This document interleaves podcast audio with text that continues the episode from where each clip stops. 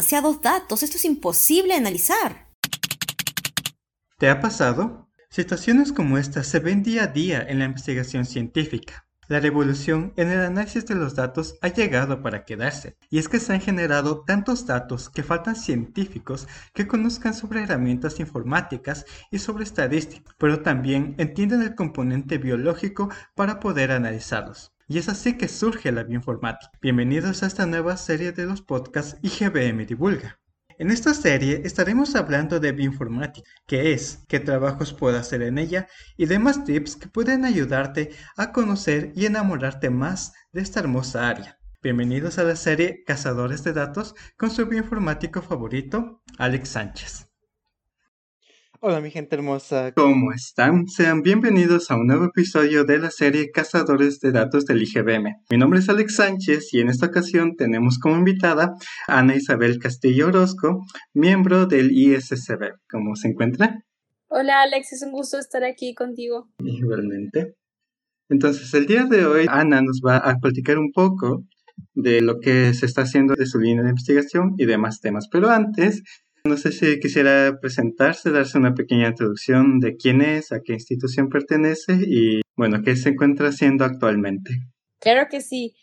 nuevamente es un gusto estar aquí con todos ustedes, eh, eh, estar en este espacio. Mi nombre es Ana, soy mexicana, Actualmente estoy realizando mis estudios de doctorado en la Universidad de McGill en Montreal, en Canadá. Me enfoco a cáncer, a tumores cerebrales pediátricos, como a partir de, herramientas computacionales y de bioinformática se pueden hacer bastante bastantes cosas, bastantes análisis. Con tan solo unas muestras tú puedes diversificar bastante de los tipos de estudios que puedes hacer con bioinformática, entonces es algo que me agrada bastante. Yo con mi informática ya tengo un poco de, ya un poco años de experiencia. Realicé yo mi maestría en la Universidad de Manchester, en Inglaterra. Ahí es donde me fui acercando un poco más a, la parte de que bioinformática clínica y es cómo puedes interpretar variantes genéticas, cómo afectan a un paciente, en este caso más enfocado a cáncer. Ya tiene varios años que estoy enfocado en cáncer. Ya en los últimos años ya fue que me fui adentrando un poco más en bioinformática y ahora estoy más aplicada a la parte de genómica del cáncer y bioinformática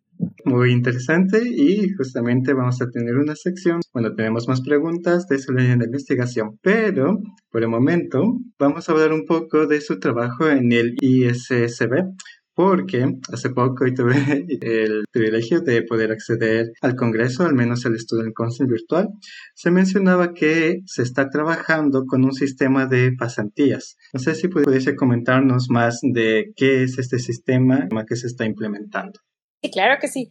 Eh, bueno, soy parte del equipo ejecutivo del ICCB, que es International Society of Computational Biology. Antes ya habían tenido un, poco de acercamiento a, de esta organización. Como recordatorio, es una organización internacional que se dedica a promover la educación y, muchas actividades para divulgar y fomentar la educación de bioinformática a nivel global. Es importante aquí recalcar que cada país cuenta con diferentes capítulos que se conocen como las RCGs o Regional Student Groups. Se dedican también a realizar actividades, simposios o workshops, talleres que ayudan a fomentar la bioinformática en el área. De nuestra parte, que es el equipo ejecutivo que atendemos a, a nivel global, tenemos diferentes tipos de comités. Yo estoy liderando el comité de educación eh, e intercambios y esto es algo muy interesante porque siempre he estado también interesada en la parte de educar y divulgar bioinformática porque es una gran área que está emergiendo y que yo creo que es importante atenderla en Latinoamérica, también a nivel global. Aquí lo que buscamos es que antes de que nosotros tomáramos los puestos, porque estos puestos que, que ahora tenemos una duración de tres años. La administración pasada empezó con, con, una iniciativa muy, muy interesante que son las pasantías de bioinformática. Entonces, cómo operaba, de hecho, sacaron un paper eh, que igual lo podemos aquí dejar para que tengan un poco más de noción porque es, es, el formato que queremos implementar y actualizar de nuevo. Retomar porque es importante mencionar que a raíz de la pandemia todas estas actividades y de intercambios estuvieron en pausa. Entonces ahorita con la nueva administración estamos buscando activar nuevamente estos intercambios. Entonces, aquí esto es muy sencillo, la forma en la que opera estas pasantías que se están ahorita ya buscando establecer. Básicamente estamos ahorita creando bases de datos de investigadores, PIs, como se dice, investigadores principales en inglés, donde estén a lo largo de varias universidades en países desarrollados que tengan espacio que estén a favor de, aceptar un alumno de países eh, subdesarrollados por, por medio de apoyo del ICCB buscando qué apoyos económicos como fellowships que podamos ayudar a los alumnos a conseguir boletos de avión o costos de visa. Y ya llegando al país deseado, el laboratorio o el PI sea un poco em, responsable de pagar un ciertos costos como alimentación para el alumno. Entonces es un apoyo entre la CCB y el investigador para que el alumno pueda estar, por ejemplo, de tres a seis meses. Todavía estamos definiendo el tiempo en el que el pasante pueda estar en este país. Y de hecho, en el paper que la administración pasada sacó, hay, hay una tabla de todos los estudiantes que culminaron de forma exitosa la pasantía. Y ahorita también se pone cuáles son los cargos actuales de estos pasantes, cuál fue el beneficio que acabaron, cuál fue el impacto de estas pasantías acabaron, por ejemplo, con algunos papers o consiguieron trabajos de puestos de doctorado en otras universidades igual en países desarrollados. Entonces, es muy interesante. Aquí la cuestión es que estamos activando estas pasantías, pero también estamos agregando una pasantía que es muy interesante para mí porque la veo muy viable en el contexto de que por ya ahorita vivimos en la, la parte de la pandemia y todo, vimos que hay un potencial, una oportunidad, el hecho de que una persona pueda hacer bioinformática de forma virtual. Entonces, también para facilitar la estancia o, facilitar la pasantía, se está viendo la posibilidad también de crear otro programa que es el mismo concepto, pero aquí la persona se puede quedar en su país y puede hacer la pasantía de forma virtual y atender, por ejemplo, reuniones semanales con el PI de forma virtual. Finalmente, esa es una ventaja de la lab informática, que es algo que vimos que se puede hacer en comparación, por ejemplo, de web lab, donde sí el pasante se tiene que mover al laboratorio por los experimentos, pero aquí tenemos una flexibilidad entonces queremos potenciar esa parte, entonces van a ser dos tipos de pasantías, la virtual y la presencial. Y yo creo que en algún momento dado podemos tener otro episodio en donde ya pongamos detalles, porque si ahorita estamos concretando y eh, organizando ese tipo de programas para fomentar la bioinformática, yo creo que es algo muy interesante para todos aquellos que quieran hacer ese tipo de experiencia y adentrarse en el campo de bioinformática y biología computacional. Oh, bastante interesante el tema de las pasantías y también de la movilidad virtual, porque a mi criterio hablé muchas posibilidades y queda más accesible para todos los estudiantes. Siguiendo con este tema, ¿cuál es el flujo de trabajo propuesto para este sistema? Por ejemplo, yo como estudiante o como persona interesada en esta pasantía, ¿cómo debería ser mi aproximación a este sistema? ¿O todavía no está planteado? Una vez que se tenga la base de datos de los PIs y tengamos quiénes son los, los investigadores disponibles para aceptar a los estudiantes, se va a abrir eh, un sistema de aplicación y en el sistema de aplicación ya las personas interesadas pueden subir su experiencia. Igual no, no, no es la expectativa de que tienes que eh, saber mucho de programación y de bioinformática, porque el objetivo de estas pasantías es aprender. Lo que sí queremos ver es, por ejemplo, que, que tengan eh, muchas ganas de aprender, que tengan eh, este compromiso de hacer esta estancia, porque se aprovecha al máximo, porque de ahí pueden surgir muchas oportunidades como networking, oportunidades para hacer este un programa, no sé, de posgrado en el extranjero, trabajo. Entonces, por eso es, nos gustaría que los estudiantes estén enfocados, ¿no? Y, que tengan la motivación y el interés de aprender. Entonces, cuando estén las aplicaciones listas, las personas interesadas pueden subir su aplicación, su CV, sus motivos, eh, su carta. E tenemos también un rubro donde se tiene que subir una carta de recomendación ya sea de sus escuelas locales, ya una vez que recibimos un pool de aplicaciones, hacemos un match y vemos cuál es el, de acuerdo a sus intereses de investigación, cuál es el proyecto de investigación que el, el investigador está ofertando que más se pueda emparejar o que se pueda acoplar a los intereses del pasante. Ya con eso mandamos un pool. Por ejemplo, si llegaron 10 aplicaciones enfocados en cáncer, y ya tenemos un investigador que trabaja en cáncer, se manda el pool al investigador, ya es el investigador quien va a considerar cuál de los, por ejemplo, de los 10 considera más acoplado, ¿no? Al proyecto de investigación que tienen en mente y entonces ya nosotros mandamos los resultados de quién fue elegido para hacer la pasantía y ya es cuando ya vamos a conocer información, pero es así como te tenemos planteado este sistema de las pasantías. Mm, genial. ¿Quiénes pueden acceder a estas pasantías? ¿Estudiantes, egresados, graduados o todo el público en general?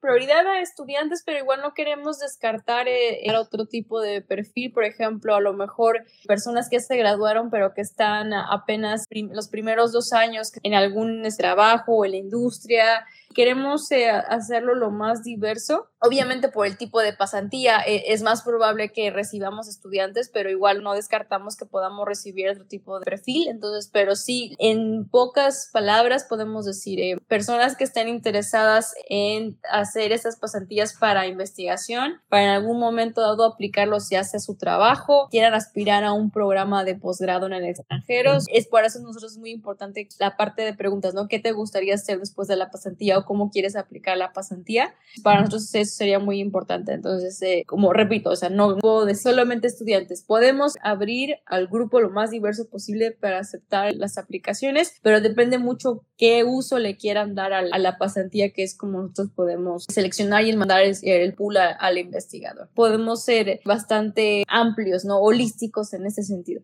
desde la perspectiva de una institución, es decir, yo como laboratorio, yo como director, yo como PI, ¿qué proceso debería seguir para solicitar pasantes a través del ISCB? Muy sencillo, simplemente se pueden comunicar al correo oficial del ICCB, del Student Council, Ahí, por ejemplo, pueden extenderla o solicitar, están dispuestos a recibir pasantes y ya nosotros podemos agregarlo a las bases de datos de PI o investigadores que puedan aceptar estudiantes. Es algo muy sencillo que se puede contactarnos y ya nuestro equipo eh, decidimos cómo es que podemos alojarlos en nuestra base de datos y poder expandir hacia dónde los pasantes puedan hacer sus estancias de investigación. Genial.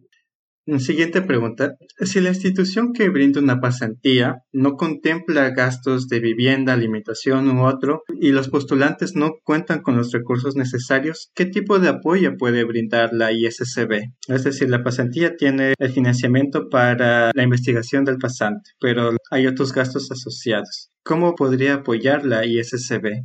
Sí, en este caso eh, sabemos que ahorita la ICCB para este tipo de pasantías estamos viendo las fellowships y los apoyos porque la ICCB cuenta con una especie de budget, que es una especie de cubeta, ¿no? De, para tener el financiamiento adecuado. Estamos viendo qué otros tipos de fellowships o apoyos podemos generar, pero ahorita por el momento tenemos pensado apoyar a los pasantes con trámites de visa y boleto de avión. Se recomendaría que el pasante igual tuviera un poco de dinero ahorrado en caso de una emergencia siempre es bueno para ese tipo de pasantes, siempre no es bueno llegar en ceros, pero sí estamos esperando que el PI pueda dar una especie de tuition fee o un stipend, que es simplemente un, salario para el pasante, para que pueda tener gastos de, alojamiento, de víveres. Y también en casos extremos, por ejemplo, estamos viendo que a lo mejor el pasante no cuente con ningún recurso financiero, tendríamos que ver como equipo, como comité de educación, ver de qué otra forma se le puede apoyar, pero eso ya sería como caso específico, iría caso por caso. Tendríamos que ver ahí, establecer cuáles son eh, las bases o los recursos financieros de cada pasante y de ahí administrar un poco los recursos con los que se tiene, pero al menos sí es brindar a los pasantes con ese tipo de apoyos, garantizar que los PIs em, estén dándole eh, continuidad a estos salarios y y en caso de que tengamos una especie de contratiempo, en un, por ejemplo, un alumno que, tenga una especie de problema financiero, podemos ver de qué forma se le pudiera atender o apoyar en esa parte. Eh, pero sí, de, entrada sería recomendable que, que, no llegaran en cero. Sí, estaría bueno tener un, una especie de ahorro eh, pero sería como lo mencioné, sería caso por caso, dependiendo mucho cuál sería ese estatus del, del pasante. Bueno, realmente es muy alentador saber que como ISCB están dispuestos a apoyar bastante a cada uno de los estudiantes si así lo amerita. ¿Cómo será la comunicación entre el pasante y la institución que oferta la pasantía y cuál va a ser su rol como ISSB durante esta comunicación? Tenemos que tener eh, un mapa, un mapa muy claro de dónde están los pasantes y ver cómo eh, tenemos que tener como em, mails de, de, chequeos, cómo es que está el pasante, tener comunicación con el, con, con el PI.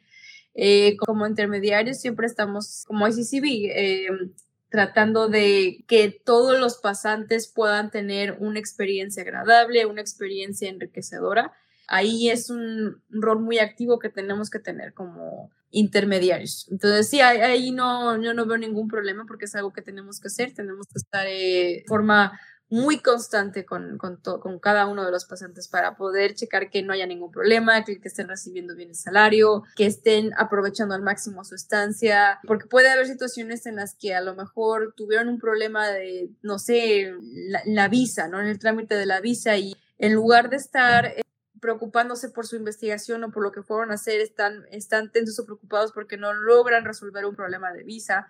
Entonces, no queremos tener como cabos sueltos, ¿no? Igual no queremos como que empezar las pasantías en caso de que el pasante no tenga listo su trámite de visa, porque si ha llegado a pasar, conozco de algunas experiencias donde se inician las pasantías y se van con un problema de visa y el problema es cuando ya llegaron y tienen que resolver, firmar papeles y hacer muchos trámites porque no tienen el, todo el trámite finalizado y es tiempo perdido. Entonces, ahí no hay mucho caso de la estancia, siendo que se la van a pasar el 80% arreglando sus trámites de visa. Entonces, antes de que se empiecen la visa, queremos garantizar que, que, tengan todos sus papeles en orden y ya cuando estén en orden no, tienen que tener ningún inconveniente y de todas maneras tendremos que tener esos chequeos, cómo está haciendo su desempeño, ¿no? Tanto para el pasante como se siente, tanto como el investigador. Vamos saber que además de brindar esa intermediación entre el pasante y la institución, también van a darle un seguimiento continuo. Al momento de buscar instituciones que ofertan estas pasantías, ¿tienen algunos requisitos como duración, idioma, remuneración o demás? Sí, buena pregunta. Estamos captando, ahorita nuestras bases de datos están eh, con los doctores que han estado antes disponibles para este tipo de pasantías, pero también agregar a otros que por medio del networking del ICCB podemos captar a algunos investigadores. Entonces, por lo general, es muy probable que las pasantías se lleven en idioma inglés y y eso es importante. Al momento de la aplicación vamos a preguntar cuál es el nivel de inglés. Parte de los requisitos se va a pedir el puntaje para el TOEFL. Veremos ahí qué apoyos se pueden dar para pagar el costo del test. Eso todavía no, no puedo asegurar, garantizar que podemos apoyar con eso porque es algo que todavía estamos estableciendo, pero sí es muy importante que los eh, pasantes van a tener un nivel intermedio eh, avanzado en inglés por respecto a duración va a depender mucho del investigador. Queremos por lo menos estancias de mínimo de tres a seis meses y en por medio de remuneración, eso sería por cuestión de, checarse, porque eso también depende mucho de las estancias que establezca los PIs o los investigadores. Eso es algo que todavía estamos pendientes, pero sí de, de entrada puedo decir que sí, por lo general se va a pedir idioma inglés, a menos de que haya investigadores que se manejen en otros idiomas, pero lo veo más complicado una pregunta que me surge al respecto de esto, dentro de la base de datos que tienen de momento, ¿existen instituciones latinoamericanas, por ejemplo en Argentina, Brasil y Chile? Hay buenas instituciones que hacen investigación. Muy buena pregunta. La base de datos que se tiene de la administración pasada, porque la hemos checado, son instituciones de Alemania, de Suiza y de Reino Unido. Las queremos emplear ahorita a Canadá también esa es una muy buena pregunta porque queremos eh, expandir a otros tipos de instituciones. Entonces, estamos viendo si hay potencial también que a lo mejor en Brasil en Argentina o en México se puedan establecer. Aquí es muy importante si aquellos que nos estén escuchando, si hay una institución latinoamericana que quiera aceptar estudiantes, se puede comunicar con nosotros y podemos nosotros agregarlo las bases de datos y ponerlos como en el pool de cuáles son las instituciones en las que cuáles pueden recibir pasantes. Para nosotros sería muy importante canalizar este tipo de instituciones para poder expandir la base de datos. Entonces, si conocen igual de alguna de una institución, contactarse con la ICCB, con nosotros, con el Comité de Educación de la ICCB, que eso simplemente ahí pueden irse a la página y en el correo oficial del Student Council ahí pueden eh, referirse al comité de educación y, también pueden contactarme, por supuesto. Listo, mi gente hermosa, está la invitación. Si conocen o saben al respecto, igual los animo a, a aplicar a instituciones latinoamericanas que, créanme, las investigaciones que se hacen en Argentina y en Brasil, al menos de las que yo tengo conocimiento, son investigaciones muy fuertes que están al nivel de todos los países del mundo. Esas serían las preguntas que tengo del sistema de pasantías. No sé si usted considera que hay alguna cosa más que se pueda comentar. Nada más diría que sí, es, los animo mucho a estar pendiente de nuestras redes sociales, de nuestras plataformas, en cuanto vean las aplicaciones. Igual si tienen alguna duda, no duden en contactarme. Les repito, esto se está concretándose, pronto se va a activar. Tendremos pronto más información acerca de las pasantías que son en forma presencial y en forma virtual. Me emocionan las estancias virtuales porque es, considero que es una forma sencilla de, conseguir networking. Entonces también los, los invito a que chequen ese tipo de pasantías y nuevamente, ¿no? Si, si conocen alguna institución que quiera formar parte de la base de datos para aceptar pasantes en Latinoamérica, eso sería increíble. Bueno, mi gente hermosa, la invitación está. Hola mi gente hermosa, ¿cómo están? Esta fue la primera parte de la entrevista de Ana Castillo. En la siguiente parte, ella nos hablará un poco de su trayectoria profesional y cómo fue que ella se fue involucrando en esta área.